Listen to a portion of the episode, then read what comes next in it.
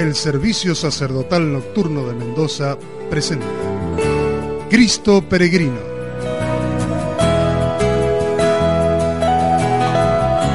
Una hora para compartir con nuestros oyentes experiencias, testimonios, catequesis, oración y la espiritualidad y labor de nuestro apostolado.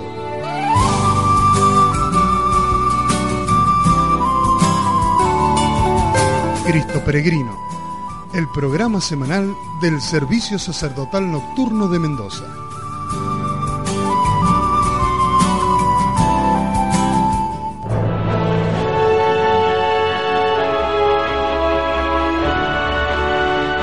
El Servicio Sacerdotal Nocturno de Mendoza agradece a las siguientes empresas por su apoyo al programa Cristo Peregrino.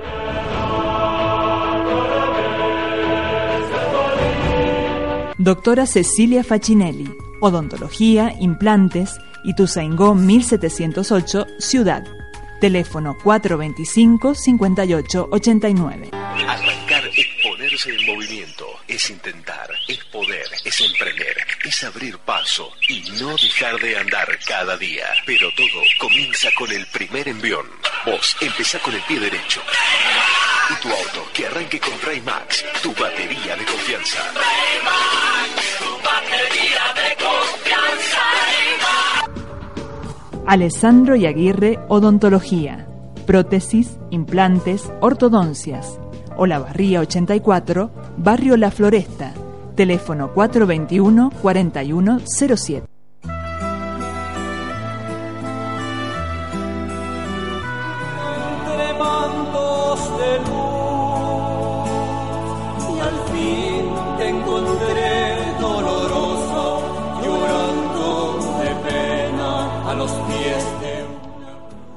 y regresamos en Cristo Peregrino.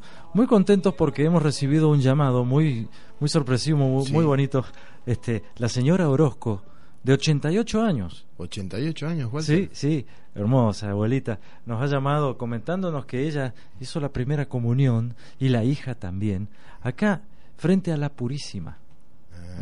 Ah, a la Purísima. Y quiere hacer una observación, porque se habla de que la Purísima es nuestra Virgen de Guaymallén. Ella dice, no, es de todos.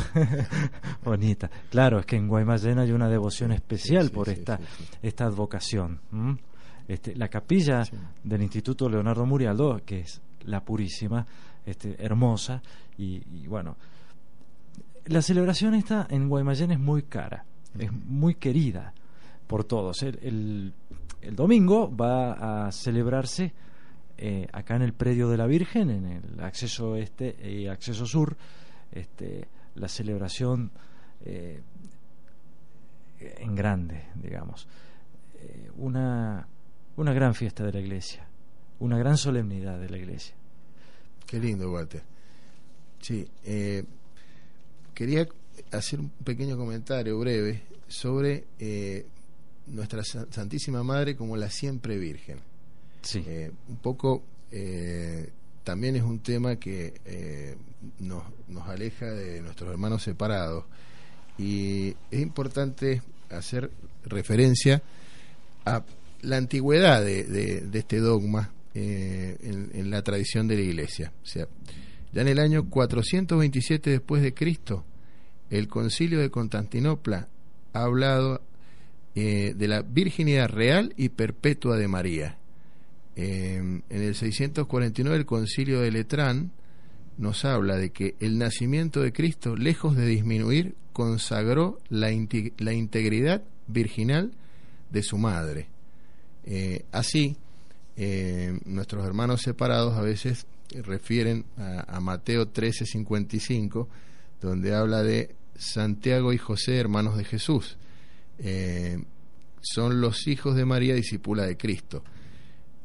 Lo que nos enseña el catecismo es que, eh, precisamente en el punto 500 del catecismo, es que esta referencia designa a la otra María, o sea, se trata de parientes próximos de Jesús, según una expresión conocida del Antiguo Testamento.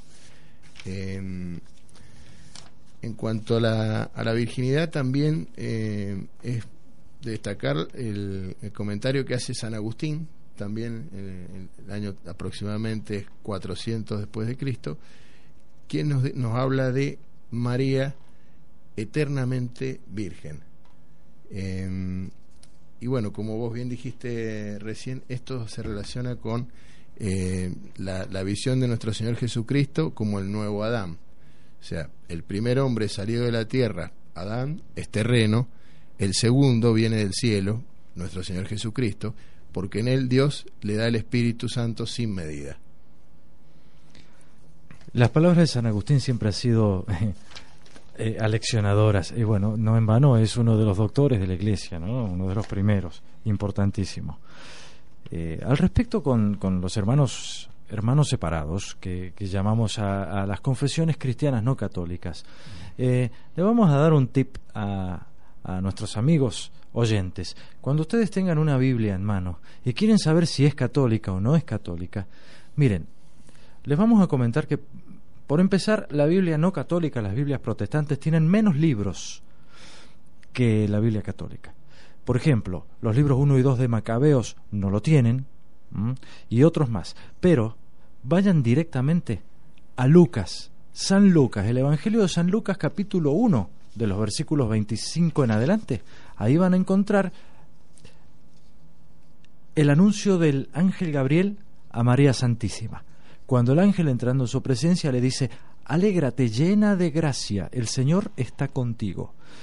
Cuando usted lea Alégrate favorecida de Dios, el Señor está contigo. Esa es una Biblia de una traducción no fiel, porque esto está escrito en griego y dice que Jaritomene no sé si lo pronuncio bien, perdonen aquellos que saben la lengua griega, pero eso se traduce llena de gracia, no favorecida de Dios. Y llena de gracia quiere decir lo que quiere decir, llena de gracia, plena, completa.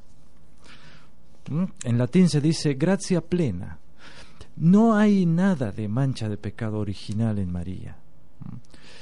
¿Qué pasa? Con los hermanos separados, e- ellos se quisieron separar de la iglesia. Recordemos que la iglesia, el cristianismo nace desde Cristo con sus apóstoles en adelante. Quien mantiene la tradición es la iglesia católica, quien mantiene la continuidad, la eh, sucesión apostólica se separaron ellos desde mucho, mucho antes de Lutero, ya hubieron, este, las herejías siempre surgieron desde el seno de la iglesia también.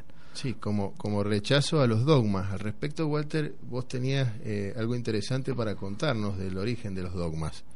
Sí, sí, sí, hay, hay, detalles importantes. Bueno, ahora lo vamos a comentar justamente a raíz de esto. Porque eh, son los hermanos separados los que eh, siempre se quejan de los dogmas. Entonces, eh, no, porque porque la Iglesia Católica es dogmática o qué sé yo. Bien, ellos son los que se separan y tuercen los significados de eh, las palabras de las escrituras a conveniencia de ellos, para ellos diferenciarse de nosotros. Porque cuando ellos, por ejemplo, dicen en la cita que vos comentabas recién, eh, el Evangelio dice que María y los hermanos de Jesús estaban ahí afuera. Ellos toman a su conveniencia eso. ¿Por qué ellos no afirman, por ejemplo, que el apóstol San Pablo tuvo de hermano a Timoteo? ¿Por qué no afirman eso? Porque San Pablo en una de las cartas habla de su hermano Timoteo. ¿Por qué no lo afirman? ah, porque saben que no era hermano. Era un giro lingüístico que se utilizaba en el arameo, que era la lengua que hablaban en ese tiempo. Exacto, y por hermanos se entendía a los primos, a los parientes cercanos. No existía la palabra primos. Mm. ¿Mm? Entonces quien lo lee con buena intención entiende que Santiago y Juan no eran hermanos como nosotros hoy sabemos, hermanos de una misma madre y de un mismo padre. Eran hermanos, eran primos hermanos, o primos. Bien, vamos a hacer la pausa de la media hora. Este, recordamos a toda la audiencia que pueden comunicarse al 421-3992 y pasarnos los nombres de los enfermos por los cuales quieren que recemos al final del programa.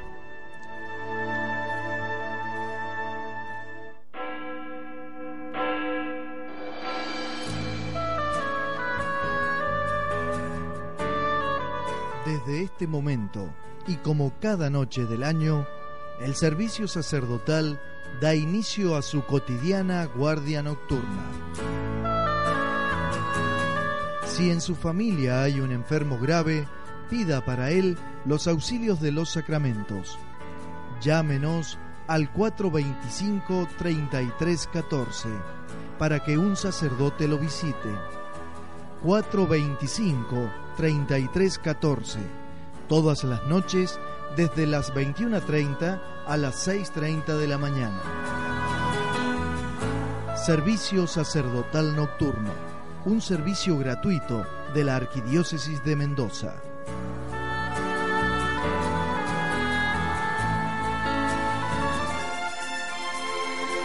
En el aire Radio Murialdo, LRJ 212 1290 kHz y LRJ 417 FM 90.5 MHz. Estudios, Bandera de los Andes 4404, Villanueva, Guaymallén. Planta transmisora, Maipú, Mendoza, República Argentina. Teléfonos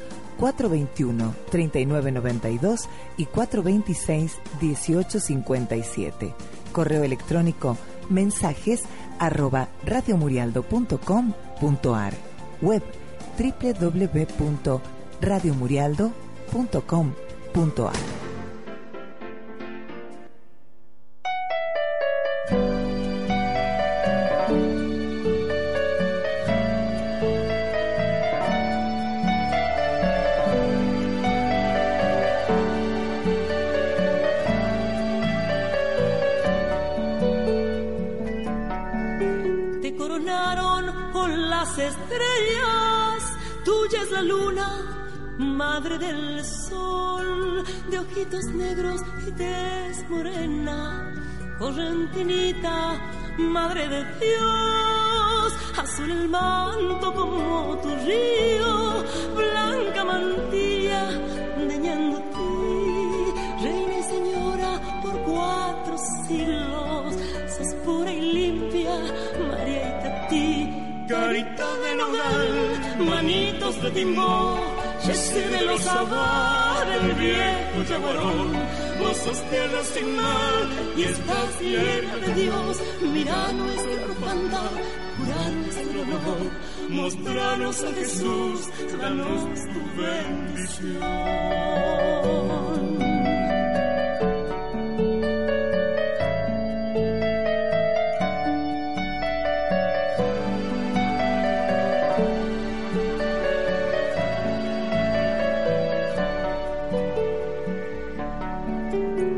los indios en otros tiempos. Necesitamos saber que estás curando el alma de nuestro pueblo que se desangra en su identidad.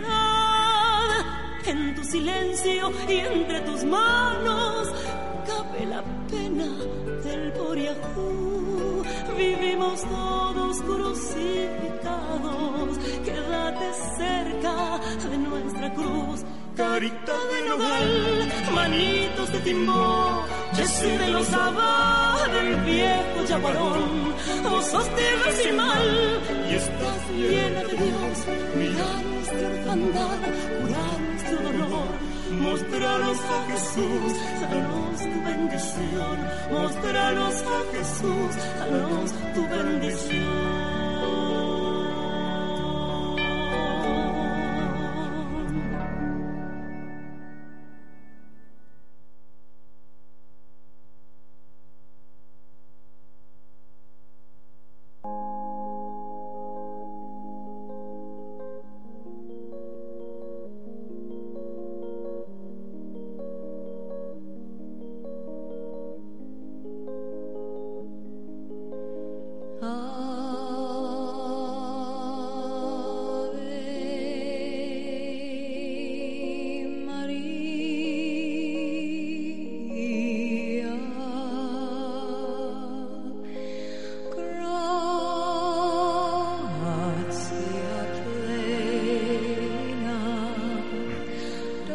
Regresamos en Cristo Peregrino con una explicación. ¿Por qué el dogma? ¿Qué es lo que es un dogma? ¿Cómo se promulga un dogma? Eh, ya estabas comentando, Bruno, que desde los primeros años de la iglesia, la misma iglesia creía en la Inmaculada Concepción de la Virgen. Pero recién se promulga en el año 1854, 18 siglos pasaron para que la iglesia oficialmente lo dijese. Vamos a hacer una aclaración. Un dogma es no siempre se lee en forma directa en la escritura. ¿Por qué? Esto lo aclaramos porque eh, los protestantes suelen decir, eso la Biblia no lo dice.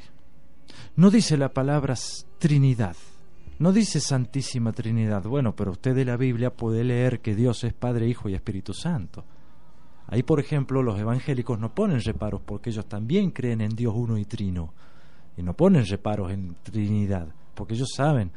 Hay otros que no, que dicen, si esa palabra Trinidad no existe, no está en la Biblia, que la inventó el catolicismo. Bueno, la Inmaculada Concepción no está en la Biblia, no dice la Biblia eso. Bueno, pero ya acabamos de decir, el ángel saluda a María diciéndole llena de gracia. ¿Y eso qué quiere decir?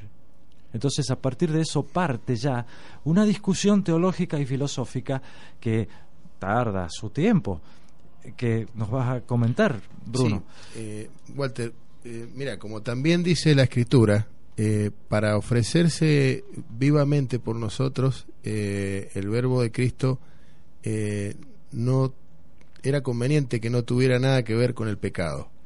es decir, el, seno materno donde Él se encarnó debía ser el de una mujer sin pecado. Fue Dios el que eligió antes del principio de los tiempos a María que es una criatura y que no es diferente de nosotros en ese sentido, pero es la santa entre los santos, eh, porque dio su sí absoluto a Dios, así como Eva desobedeció a Dios.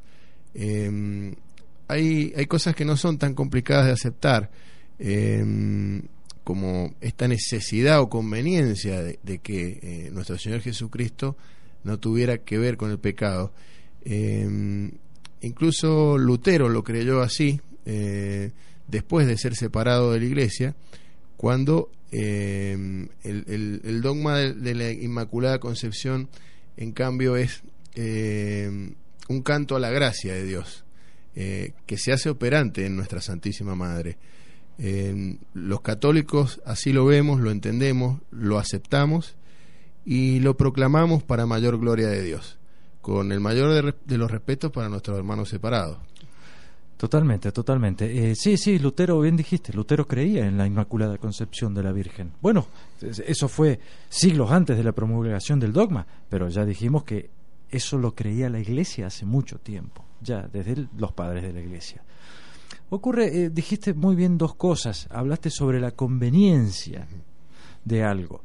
Entonces, eso se estudia cuando se cuando se hay una creencia muy arraigada en todas las iglesias, en todo el mundo, hablamos en todas las iglesias particulares de la iglesia católica, es decir, la iglesia de Mendoza, la iglesia de Roma, la iglesia de mm, Taipei, la iglesia de mm, este, Madagascar, la iglesia de Houston, la iglesia de París, bueno, todas esas iglesias particulares diseminadas en todo el mundo, cuando durante desde siempre se creyó, el pueblo fiel ha creído algo y eso se mantuvo en el tiempo, esa creencia, cuando todos los obispos en un sínodo se reúnen y dicen, sí, en mi iglesia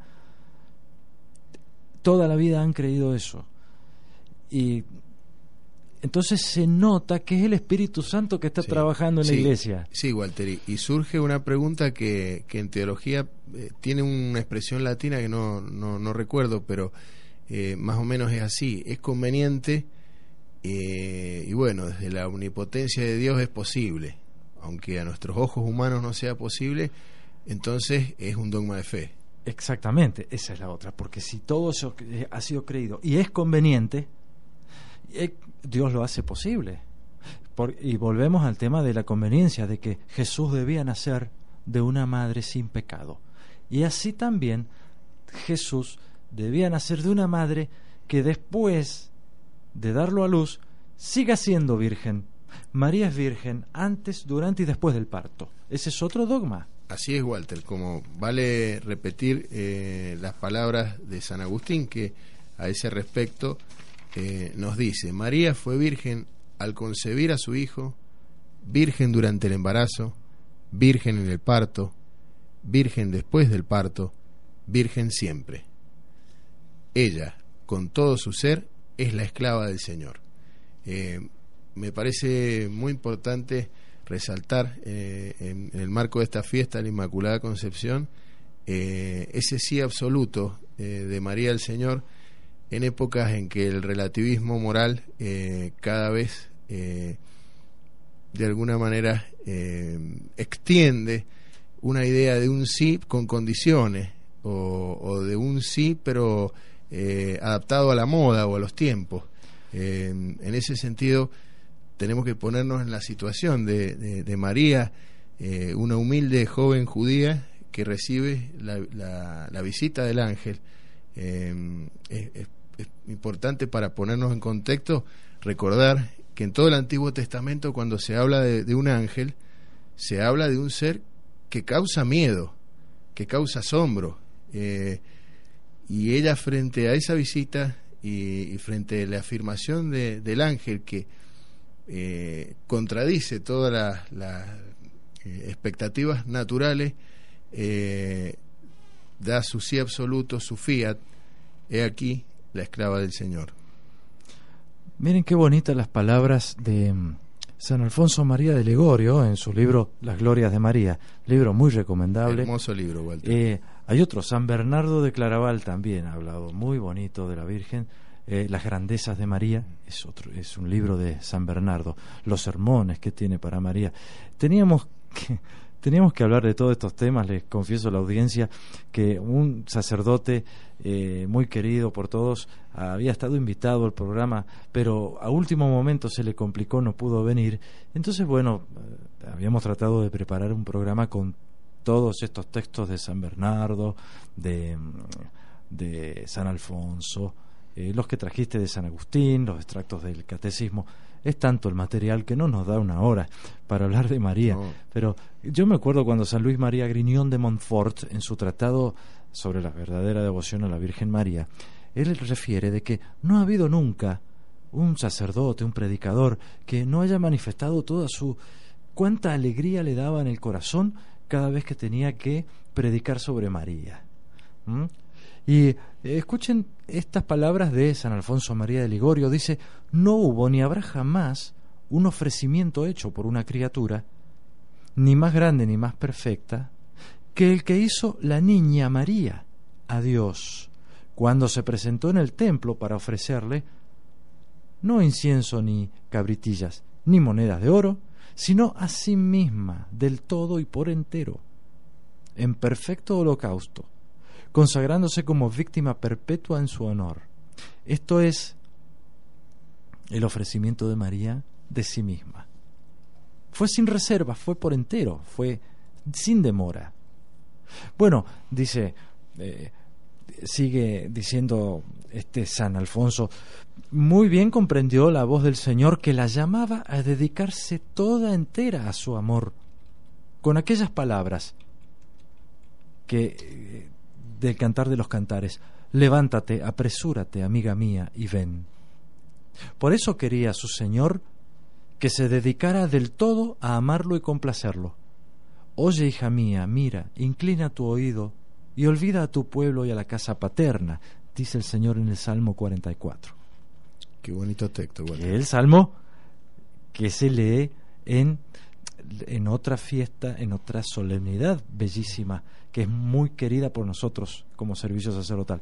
Este salmo es en la liturgia de la asunción de la Santísima Virgen al cielo. La fiesta de la Asunción, sí, Walter. Sí, es fiesta de la Asunción, que es el cumpleaños del servicio sacerdotal nocturno en Mendoza.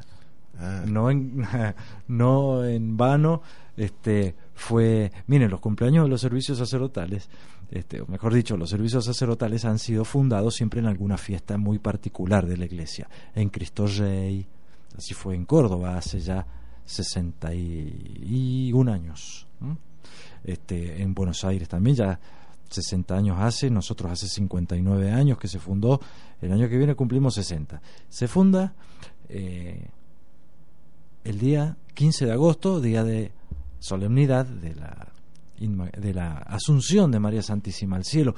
No es casualidad, porque ella, ella ahí, eh, María asunta al cielo, nos da eh, la esperanza de la vida eterna. A nosotros que estamos este, en este valle de lágrimas, ¿sí? Eh, ese ofrecimiento, volvemos a las palabras de, de San Alfonso María de Ligorio, ese ofrecimiento total de María, sin reserva, sin demora, por entero, es un, norte para nosotros, es una guía.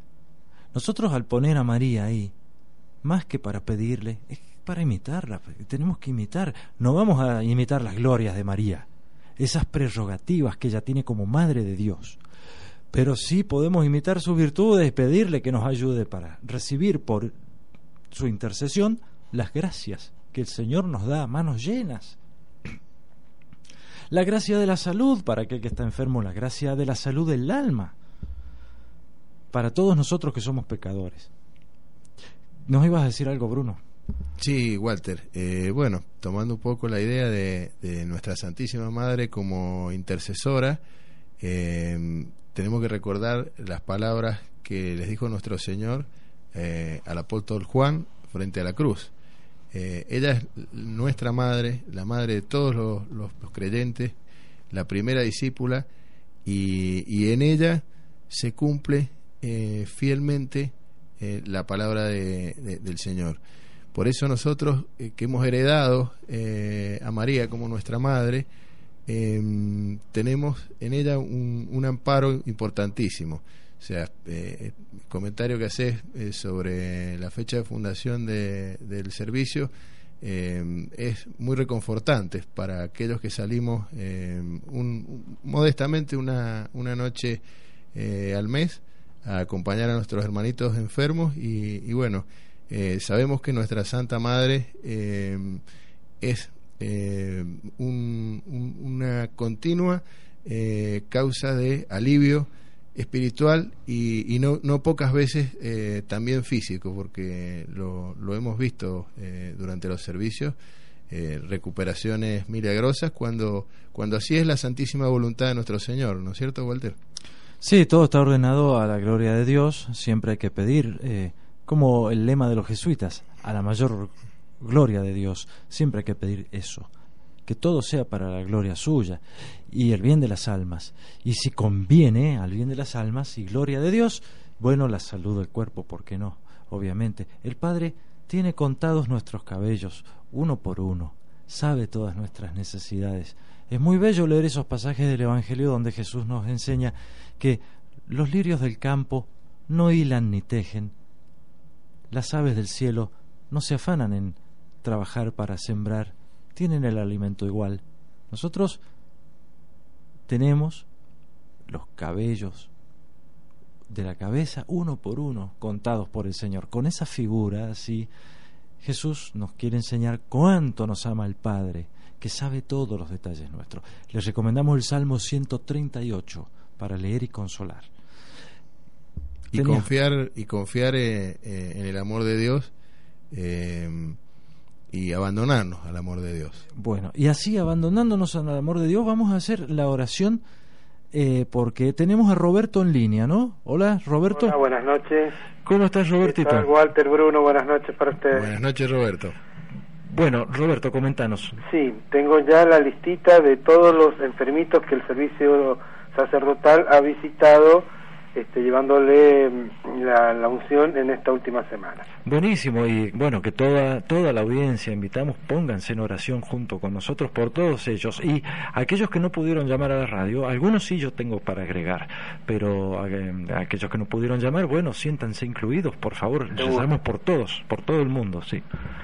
mira, la lista es Natividad, Luis, Isaac, Marta, María Teresa, Juan José, Luis, Pedro, Emma, Adela, Carlos, Pascual, Luis, Mari, Ana, Ramón, Juan, Elba, Rubén, Emanuel, Margarita, Emma, Carmen, Esther, Luis e Hilda. A eso me gustaría agregarle este, el bebito que venimos pidiendo siempre por él, eh, Felipe. nieto de un matrimonio muy, muy apreciado que viven en San Juan. Ajá.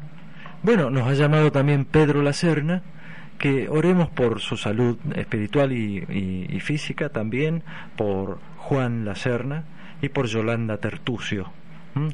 Y nuestro hermano querido Luis Malá, eh, guardián del servicio, quien es guardián del día 6. Hoy la guardia eh, está sin Luis físicamente, porque Luis sigue haciendo guardia por todos nosotros, del otro lado del mostrador, como él dice.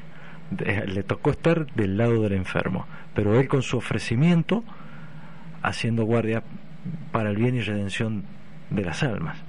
Tiene una entrega hermosa, hay que, hay que ver, ya, algún día tendremos bien los testimonios que, Luis nos ha dejado y podremos hacer una oración muy bonita.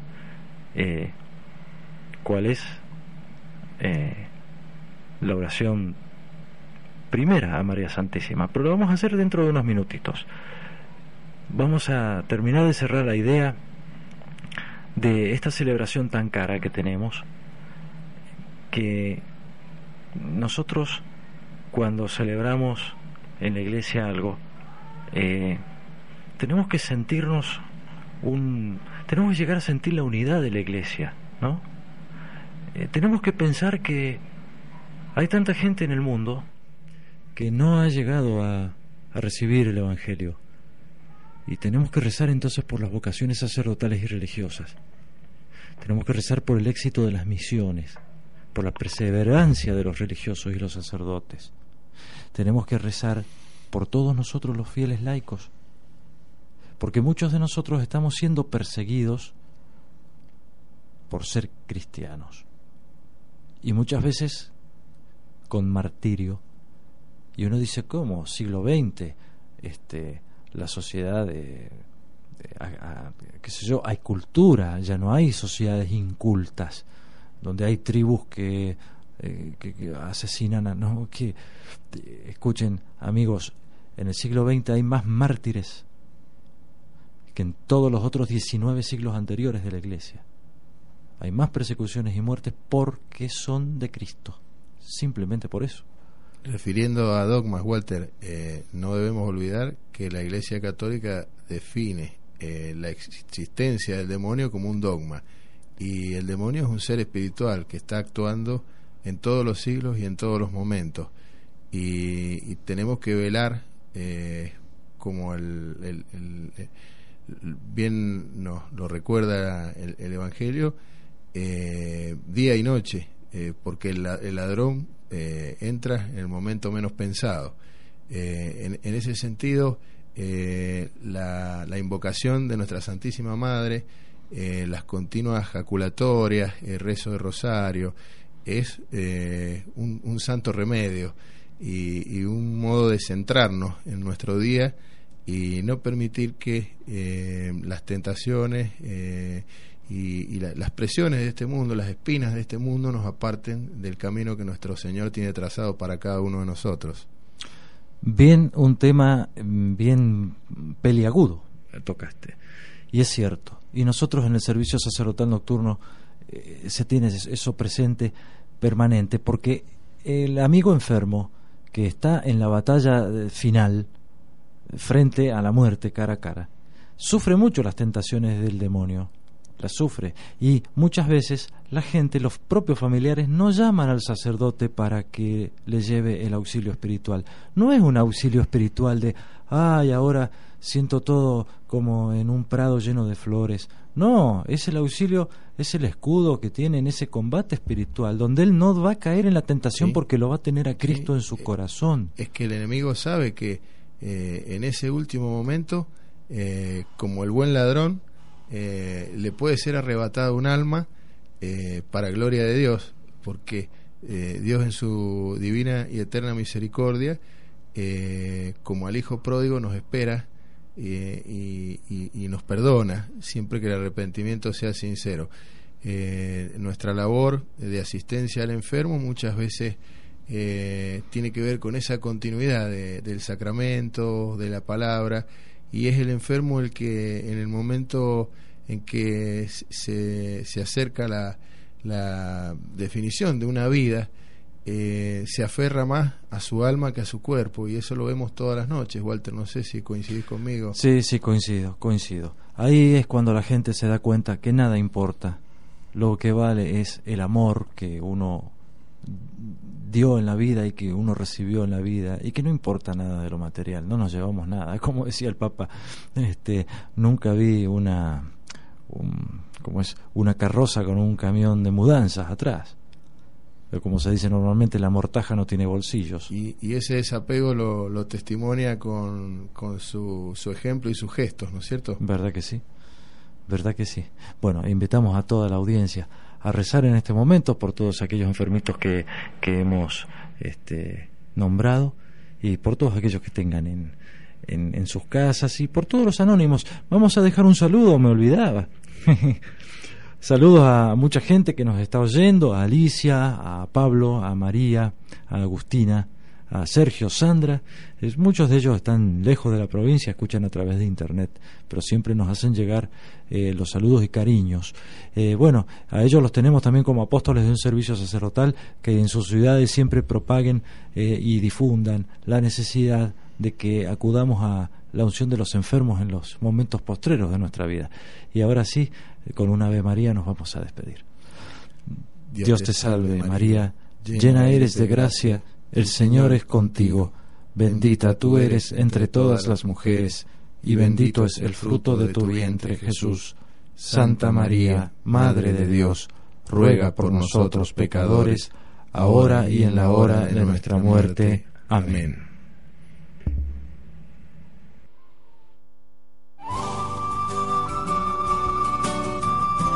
hemos compartido Cristo Peregrino, el programa del Servicio Sacerdotal Nocturno de Mendoza. Los esperamos el próximo viernes a las 21 horas por Radio Murialdo. Que el Señor Jesús y nuestra Madre los bendiga.